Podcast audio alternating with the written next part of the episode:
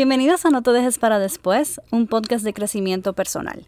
Mi nombre es Maripili Martínez, mejor conocida como MP o MP. Soy médico de profesión, sin embargo, siento pasión por muchas cosas, siendo los podcasts una de ellas, y por eso decidí crear este espacio. Como pudieron ver en el nombre, hoy vamos a hablar de MLB, aka Major League Baseball. Sí, literal. Vamos a hablar con mi invitado qué sí se debe hacer, qué no se debe hacer, qué no se puede dejar para después, cuáles son los sacrificios que se deben de tomar cuando tú vas a emprender en una carrera deportiva. Y vamos a hablar también de una jugada súper característica de mi invitado especial, el bat flip. Los dejo con esta entrevista. Bueno, pues bienvenido José, ¿cómo estás? Muy bien, gracias por tenerme en el podcast.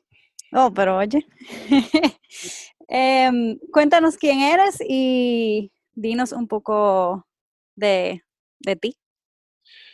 Bueno, me llamo José Bautista. Lo más importante es que soy tu primo hermano. y lo otro es que yo eh, fui pelotero, jugué béisbol por 15 años en grandes ligas. Yo creo que terminé, no sé todavía 100%, pero sí, esa fue, ha sido mi carrera hasta el momento. Eh, jugar béisbol, y, nada, jugué en grandes ligas, como dije, por mucho tiempo. El proceso fue largo, eh, hay que sacrificar mucho, pero logré uno de mis sueños en, esta vida, que era jugar béisbol en grandes ligas. Ok, y hablando de sacrificios, eh, ¿qué tú encuentras que es uno de los mayores sacrificios que se deben de hacer para, para eso, para jugar béisbol en, en grandes ligas? Bueno, no sé si es necesariamente lo que se debe hacer, pero yo te puedo hablar de, lo que yo tuve que sacrificar. Y por ejemplo, una de las de los más grandes sacrificios que yo tuve que hacer fue el, tiempo que uno tiene para compartir con la familia. Eh, son muchos los cumpleaños, son muchos los viajes, son muchos los paseos, son muchas las fiestas, son muchos los, los momentos familiares que uno se pierde por la dedicación al, deporte. Y eso también se aplica a las relaciones de, amigos, a las amistades. O sea, pero obvio que la familia es un poquito más importante y por eso empecé por mencionar a la familia. Ese fue el sacrificio más grande, en mi opinión, eh, que, yo tuve que hacer eh, en mi carrera. Ok, y cuéntanos un poco de, de, tu proceso, de cómo es, por ejemplo, jugar béisbol en Santo Domingo y cómo es la transición cuando tú empezaste a jugar béisbol en, Estados Unidos? Bueno, yo como cualquier fiebre del béisbol, en Santo Domingo yo jugaba cuando podía, jugaba con mis amigos en el patio por mi casa donde mi abuela, en el play, en las ligas, tuve en cinco ligas al mismo tiempo, jugaba en todos los torneos que yo podía. Yo era un super viciado de la pelota. Y cuando yo tenía chance estar en el cuarto en mi casa rompiendo cristales y Imagínate. Pues con pelota media, con pelota de, goma, de tenis, con todo lo que aparecía también, jugamos, vitilla.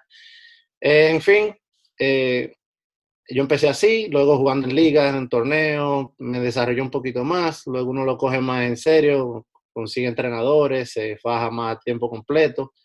Yo traté de firmar allá como agente libre con los equipos de liga de verano, nos resultó pude conseguir una beca para venir a Estados Unidos, fui afortunado en ese sentido.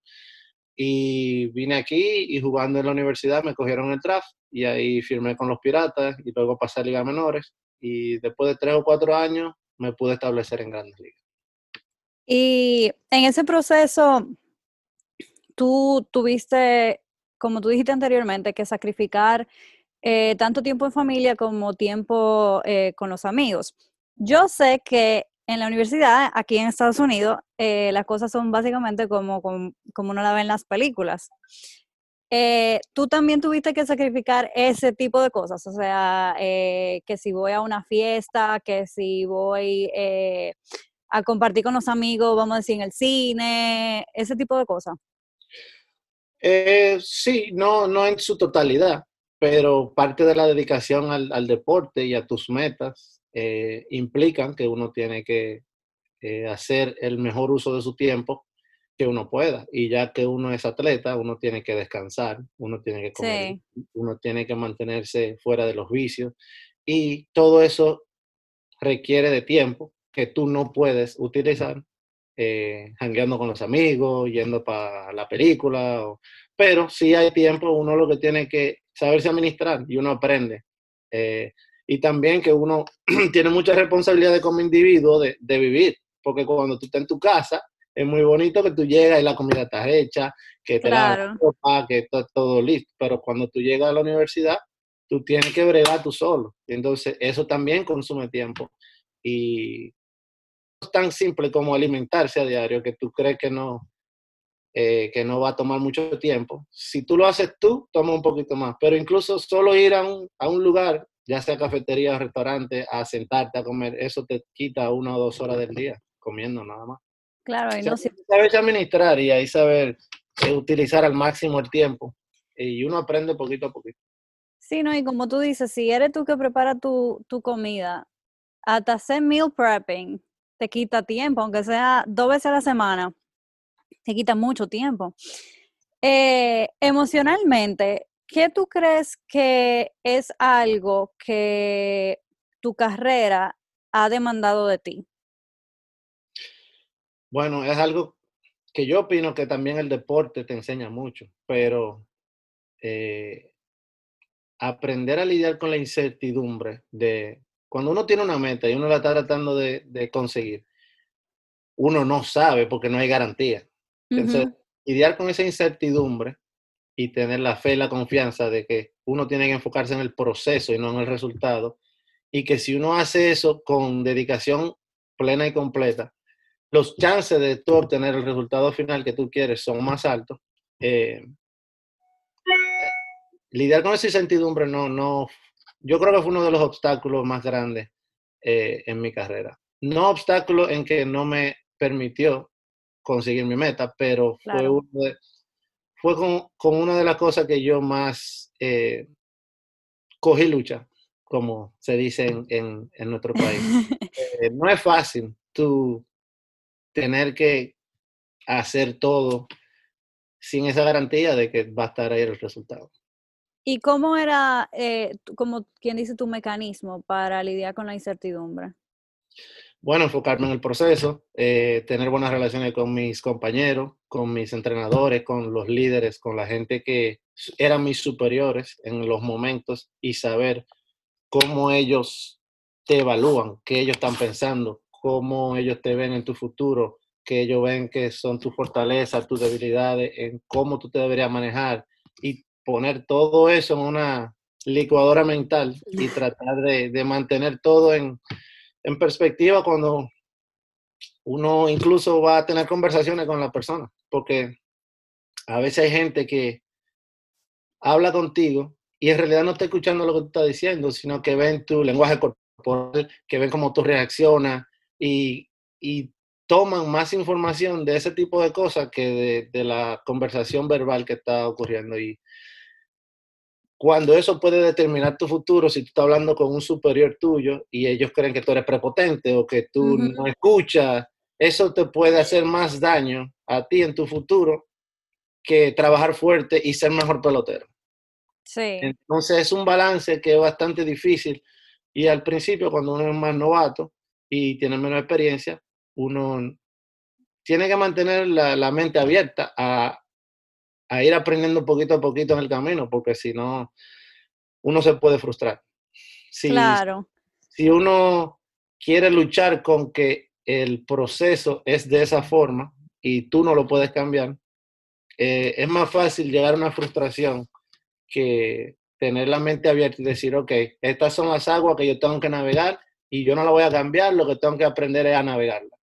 Ya eso te da por lo menos una luz al final del túnel y ahí tú puedes desarrollar un plan que te ayude a, aprender a navegar esas aguas. Sí, eh, te pregunto, porque con este proceso de el mío, de empezar a hacer mi especialidad aquí en Estados Unidos, es básicamente lo mismo de incertidumbre. O sea, tú aplicas, tú haces tu trabajo, tú coges tus exámenes, tú das lo mejor de ti, pero eso no te asegura una plaza. Entonces, yo sé que lidiar con la incertidumbre es, eh, es tedioso, porque como que, concha, le estoy haciendo todo lo posible para alcanzar el objetivo, pero ese 10% que no depende de mí, quizás sea lo más valioso, que es que una persona ponga los ojos en ti y diga, esta es la persona que yo quiero. Yo creo que eh es importante mantenerlo en perspectiva y no verlo como un obstáculo o ver el obstáculo como algo que si tú lo logras vencer o, o manejar, puede ser eh, el determinante en que tú tengas el éxito o no. O sea que si tú te enfocas en, ok, está fuera de mi control, pero ¿cómo yo puedo influenciar quizás esas decisiones o esas cosas que están fuera de mi control? Porque siempre casi siempre, para no decir el 100%, pero el 99% de las veces, siempre hay algo más que tú puedes hacer, que sí está dentro de tu control para poder influenciar la decisión de otro. Y si uno lo ve de, de ese punto de vista, eh, yo creo que te da más esperanza, te da más confianza y tu fe crece y también te, te ayuda a, a seguir añadiéndole a ese plan, al overall plan de tú conseguir tu, Sí, sigues aprendiendo también porque, y te pone creativo, porque tú empiezas a ver como que las posibilidades, ¿qué, qué más yo puedo hacer? ¿Cuál sería el siguiente paso a partir de ahora? Eh, y a medida que uno va dando pasos, uno va aprendiendo de, de, ese, de ese mismo camino que está emprendiendo. Si tú tuvieras que hacer algo diferente, ¿qué harías diferente? Bueno, yo afortunadamente tuvo éxito. O sea que es difícil. O sea, yo no sé en realidad cuál de mis pasos fue que me llegó o me ayudó a, obtener el éxito. O sea que si yo cambio uno, no sé si hubiese obtenido el mismo éxito. Pero eh, quizá tener un poquito más de paciencia conmigo mismo. Yo a veces era mi, mi, mayor crítico y eso en cierto momento te motiva, te mantiene como eh, moviéndote hacia adelante, pero a veces también es, puede ser tu kriptonita. Y yo creo que a veces yo pude haber sido un poquito más eh, tolerante conmigo mismo y tener un poquito más de paciencia y no dejar que mi pasión, mi intensidad y el deseo de obtener ciertos resultados como que eh, me haga eh, hacer, intentar que las cosas salgan a mi manera, tanto que me afecte de manera negativa. Y yo creo que me tomó un tiempo eh, poder descifrar eso. ¿Y ese fuera un consejo que tú le dieras a alguien que, por ejemplo, está donde tú estabas eh, cuando empezaste college? claro. Em, como te digo, a veces la misma incertidumbre es que te hace ponerte un poquito más de presión y te lleva a tener cierta forma de pensar o punto de vista que quizá no sea lo más beneficioso en algún momento. O sea que tener la mente abierta y saber eh, tener buenos recursos de personas con quien hablar, pedir consejos, buscar la forma de, de ver las cosas diferentes, eso te ayuda a buscar soluciones que a veces en, en primera instancia uno no las considera. Sí, eh, estoy de acuerdo contigo en todo lo que has mencionado eh, durante esta entrevista. Em, sí te quiero preguntar, eh, ¿cuál era lo que, o sea, qué era lo que más te gustaba cuando tú estabas, cuando tú entrabas al campo de pelota? El juego, el deporte, el amor. Yo no te puedo dar una explicación directa ni científica de, de por qué yo amo el béisbol tanto, pero fue algo que en mi niñez, no sé, nació en mí y se desarrolló y eh, no sé, en realidad eso le pasa a diferentes personas con, diferentes partes de su vida, pero para mí fue, una de ellas fue el béisbol y te digo que a nivel de que ya después de un tiempo uno disfrutaba tanto el proceso que uno hasta le gustaba levantarse temprano. Todas las cosas que a veces tú te las encontrabas tediosas, ya tú la disfrutabas. Levantarte temprano, desayunarte bien, eh, preparación mental en camino al play, eh, el olor de la hierba y de la grama cuando tú llegabas al estadio, entusiarte cuando te tiraba para hacer una jugada. Todas esas cosas, eh, después de un tiempo ya tú hasta te gustaban, las buscabas y, y eso como que te alimentaba ese amor o a mí por lo menos, me, alimentaba el amor que yo tenía por béisbol. Eh, sí, y mm, ¿tú crees que eso fue creciendo a medida que pasó el tiempo? Claro, y se desarrolla porque también es, un proceso que, nunca se detiene y es siempre evoluciona. Eh, no, el amor nunca desaparece, pero sí evoluciona como tú lo, lo, lo, lo administras. Eh, porque tu misma relación con el deporte cambia de ser un niño que juega el béisbol por puro placer a ya tener un poquito más de responsabilidad cuando tú llegas a una universidad porque tú tienes una beca que si no es por la beca tú no puedes estudiar. O sea, ya se torna un poquito más profesional y hay un poco más de responsabilidad. Y ya luego de ir al, profesionalismo incluso es una relación estrictamente profesional. Eh, o sea que evoluciona, pero el amor eh, original por el, por el béisbol para mí nunca cambió. Ok. ¿Y qué tú consideras que en la República Dominicana deben tomar más en cuenta en cuanto a una persona que quiere seguir una carrera deportiva? Bueno, es difícil eh, determinar solo una cosa que, que podría ser cambiada para mejorar el futuro de muchos. Pueden, mencionar todas las que quieran. Por ejemplo, la, infraestructura para los atletas y los deportistas en nuestro país no es muy eh, abundante.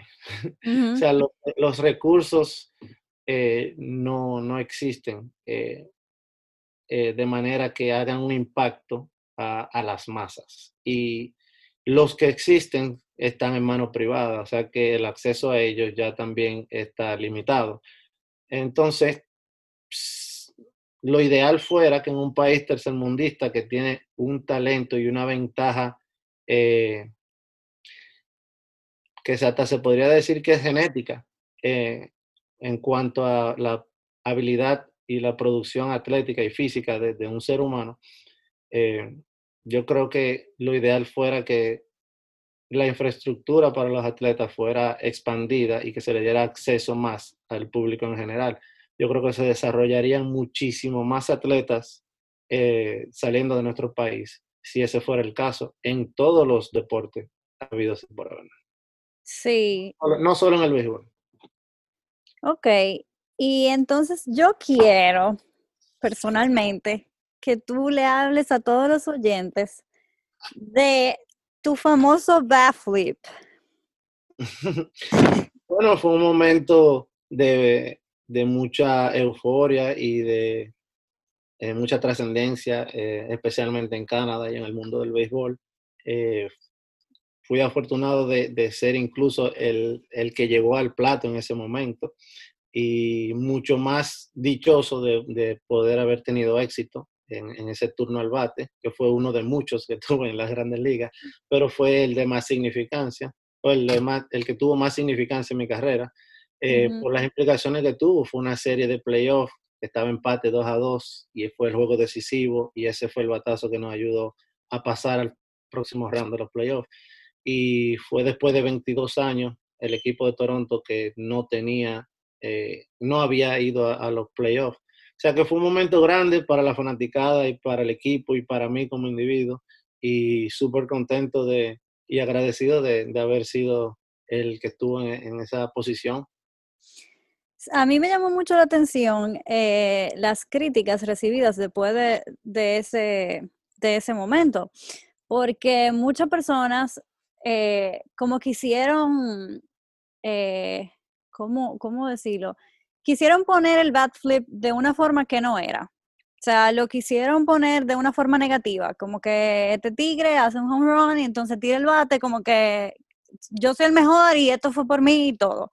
Pero me encantó la perspectiva que tú le diste en un artículo que escribiste luego de eso, eh, diciendo que tú eres dominicano y que así es que el dominicano siente la pasión por el deporte y que también fue un momento que ameritaba esa reacción por lo que tú acabas de decir ahora mismo. O sea, eh, fueron como muchos, eh, muchas variables que al final del día, si hubiera sido yo que hubiera dado ese, ese honrón, yo creo que yo, yo corro sin ropa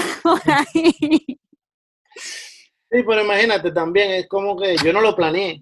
Y es claro. Ponerle límites a la creatividad, a la pasión, a lo que tú sientes, a lo que tú, a lo que las emociones que están pasando a través de tu cuerpo en ese momento. O sea, yo no te, e, eso sería algo, no sé, como castrar a, un, artista o a, una, o a un individuo en, una situación que fue de libre expresión. O sea, pero yo traté de enfocarme en los comentarios positivos. Incluso si te das cuenta, quizás fue el momento que fue un poquito eh, controversial, pero luego del bad flip mío, le han dado una connotación totalmente diferente hasta el punto que ahora es celebrado y utilizado como eh, material de, promover el juego de béisbol.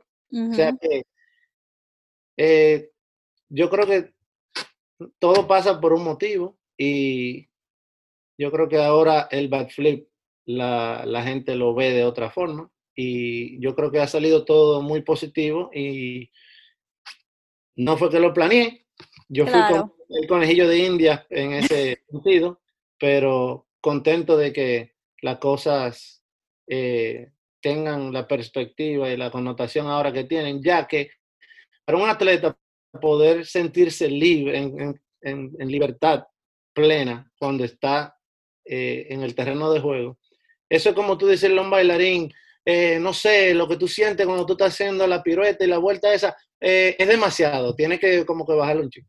Eh, bueno, depende. Si tú tienes un salón de, de, práctica y enfrente quizás de una audiencia de una sinfónica, ok, pero si es un concierto de, qué sé yo, del pueblo, en el Festival Presidente, tú no puedes como ponerte tantos límites. claro. Tiene que salir en, plena libertad y, tener la plenitud de que tú, tú estás poniendo tu talento en, en, en display para que lo vea el mundo entero. Claro.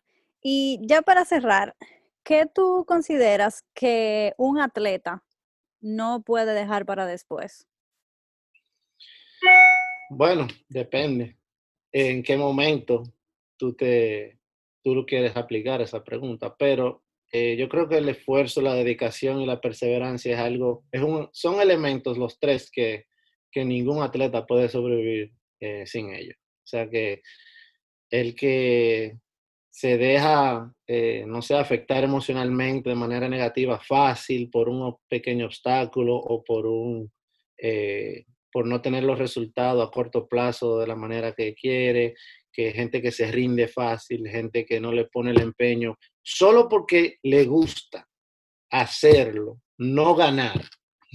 ¿Me entiendes? El que hace las cosas porque le gusta hacerlas, eh, no se rinde, porque incluso el, fracaso lo disfruta, porque el, objetivo no es solamente eh, el éxito, sino es hacer la actividad que te da esa satisfacción y, es, y que, que tú le tienes el aprecio y el amor. Eh, eso, trabajo fuerte, dedicación y perseverancia, yo creo que son elementos que ningún atleta puede sobrevivir sin ellos. Bueno, pues muchísimas gracias por dejarte entrevistar y, e invitar a mi podcast. No, gracias a ti.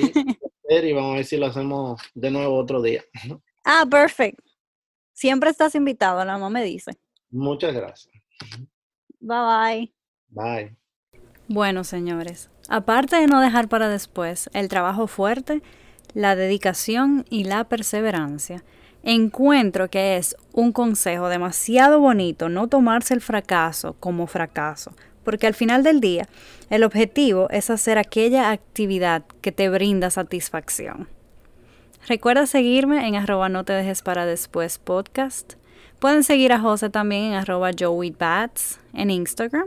Y nada, nos vemos la semana que viene con otro episodio de No te dejes para después.